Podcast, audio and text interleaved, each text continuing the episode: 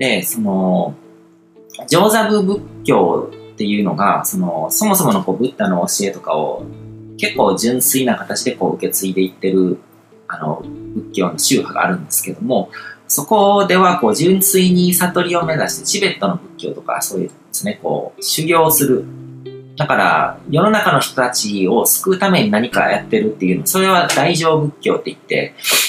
あの広めるための、こう、信仰を広めるために、こう、仏教っていうものが形を変えていったものなんですけども、上座部仏教では、あの、如来っていうともうブッダのことだけを指して、で、ブッダのように人生の中でこう悟りっていうものをたどり着くために、それぞれ各人がもう修行に励むっていう人たちですね。それに対して、大乗仏教っていうこう、大大きい、大きい乗るっていう、あの、乗り物みたいな感じの漢字を書くんですけども、その、多くの人を救うためのこう仏教ですね。そうなってくると信者をたくさん増えていくた、増やしていくために、あの、わかりやすい、こう、アイコンみたいなものが必要になってくるわけですね。教え、その、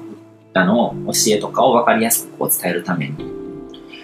で、多くの民衆を信徒とするために、わかりやすいシンボルっていうものを作る必要があって、で、その中で、ブッダっていう、ブッダ、釈迦如来っていうものの、こう、神格化も進んでいったし、他にもこう、大日如来とか、阿弥陀如来とか、薬師如来とか、そういった存在がいろいろと生み出されてるわけですね。如来っていうのはまあ一番仏教の階層の中ではこう上の神様みたいなもので、あの、他の多神教でいうとこの本当の神様みたいな扱いになってるわけですね。そもそもは仏っていうものは、その、そういうものじゃないはずなんですけども、ブッダがそもそも考えてたのは。で、えっ、ー、と、大日如来っていうのは、まあ、奈良の大仏様が第一如来をかたどったものって言われてるんですけども、その永遠不滅の真理であったりとか、こう宇宙そのものの象徴化されたものですよね。だから一神教のいうところの、あの、唯一神ですね。のような存在、こう、創造主っていうふうにはあんまり言われないけども、でも宇宙そのものであったりとか、真理そのものであったりとか、そういうものの象徴が第一如来。で、あのーゾロアスター教のアフラマスターあたりともこう融合されてるところがあって、こう仏教、こう宗教の歴史っていうのも、こう、それを信徒たちがこう活動のフィールドを広げていったりとかすると、他の宗教とこう混ざり合ったりとかしていくわけですよね。仏教のそういう神様というか、こう仏ですね、如来とか菩薩とかには他の宗教の神様がこういろいろ混ざってきたりとかしてるんですね。だからそもそも、その、ブッダでさえそういうことが起こるっていうのは予測できてなかったわけですね。その後、ブッダが生きてた頃に知り得なかった世界のものとこう、ブッダの教えが混ざっていった時に、どういうものになっていくのかってことはもう、あの、本人にも予測できなかったことで、で、多くの宗教っていうのはそういうあの経緯をたどってるわけですね。創始者が言ったあの、創始者自身にもその限界があるわけですね。その人の人生の中でしか知り得たものしか知らないわけで、わからないわけで、当時に今みたいにこうインターネットでこう繋がってたわけじゃないので、だからその教えっていうものが一人歩きして、そこで何か他のものと出会ってこう混ざったりとか、あの、混ざり合わないと、こう、まあ宗教っていうのはこう、支配者のあの、都合のいいように使われたりとか、民衆を治めるためにもこう利用されるものだったので、そこでこう、宗派の違う人たちとか、あの信じる神様が違う人たちを仲良くこうまとめていくために、こう、教えをこう混ぜていく必要とかもあったわけですね。そういうものがいろいろ混ざっちゃってるわけですね。で、で、第一如来っていうのがその宇宙の真理そのもので、こう、阿弥陀如来っていうのは今度鎌倉の大仏様ですね。こういう感じのポーズ取ってる。で、その、阿弥陀如来っていうのは、こう、浄土宗とかから生まれてきたもので、こう、極楽浄土っていう概念が生み出されたわけですね。まあ、成立当時は、民衆の暮らしがこう厳しくて、生きることは苦しみみたいな状況だったわけで、何か救いが欲しかったわけですね。で、阿弥陀信仰っていうのは、こう民衆に対する救いをもたらすっていう。だから民衆に悟りましょうって言っても、あの、レベルが高すぎてわからないんですよ。その悟りが、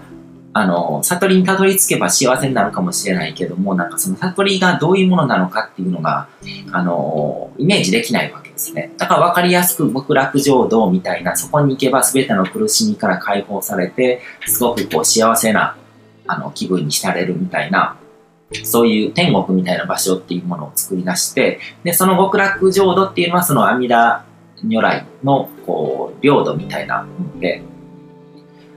だから阿弥陀信仰っていうのは、その民衆に対してこう救いっていうものをもたらすキリスト教的な性格を持ってたわけですね。キリスト教もそういう背景から生まれてきたわけですね。当時のそのユダヤ教のこう厳しい戒律とかに、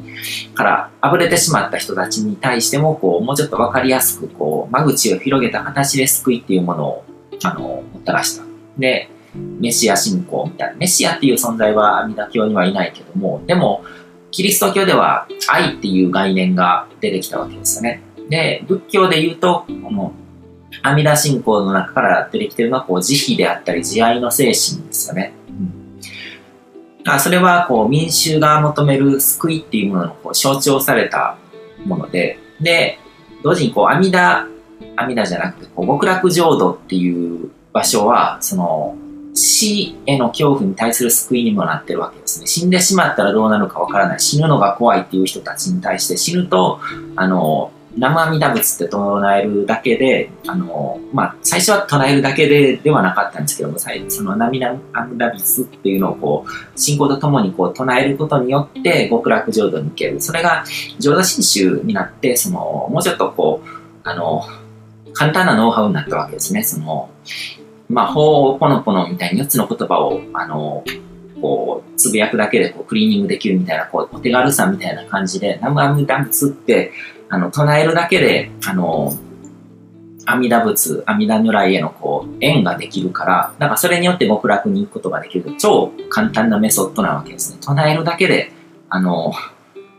天国に行けるっていう、そういう救いなわけですね。だから民衆たちの間にこう、広まっていったわけですね。で、それによってこう、死への恐怖が和らいだりとか、あの、苦しい現世を生きてることに対するこう救いになったわけですね。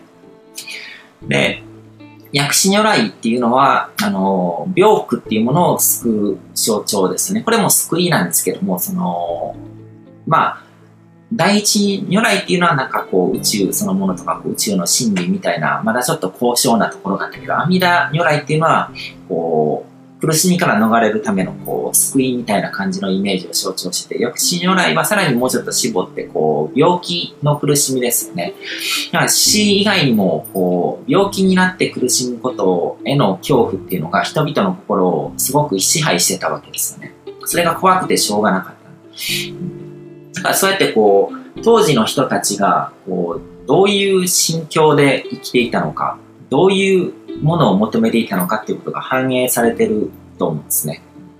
そこに対して何かこう、キャッチーな救いっていうものがもたらされたみたいな感じで、なんか、あの、インターネットビジネスの世界で起こってることとなんか似てるような感じもするんですよね。なんかこういうノウハウとか、こういうメソッドとか、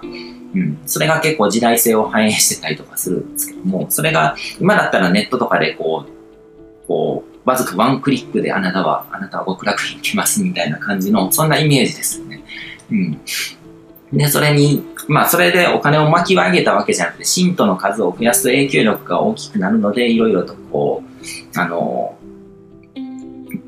進めやすくなるっていうのもあるし、純粋になんか人々を救いたいっていう思いで動いてた人ももちろんそっちの方が多かったんだとは思うんですけども、うん、でも、人の心が全てそうやって生み出してて、こう苦しみとか、こう何か問題に感じてることとかを解決したりとか、そういうものを、あの、象徴するような存在として、こう如来とか、そういうものが生み出されてきたんだろうなっていうのが、あの伺えるので結構面白いですよね。うん。この動画で話すために僕もちょっといろいろとネットで調べたりとかしてたんですけども、うん。だから、その、まあ、如来っていうのはそういう仏教の仏っていう概念の中でも一番最高位のもので、こう人間とかじゃないんですよね。もうその、もうちょっと象徴的な概念的なものをこう象徴した存在で、で、釈迦如来っていうのも、釈迦様のように悟って下脱して、この世の苦しみから逃れたいっていう、そういう憧れが信仰化したみたいなところもあるんですね。これを見て、こう、お釈迦様が見たときに、あの、かなりこう、複雑な思いになるとは思うんですけど、本人はこういうことをこう、あの、否定してたわけなので、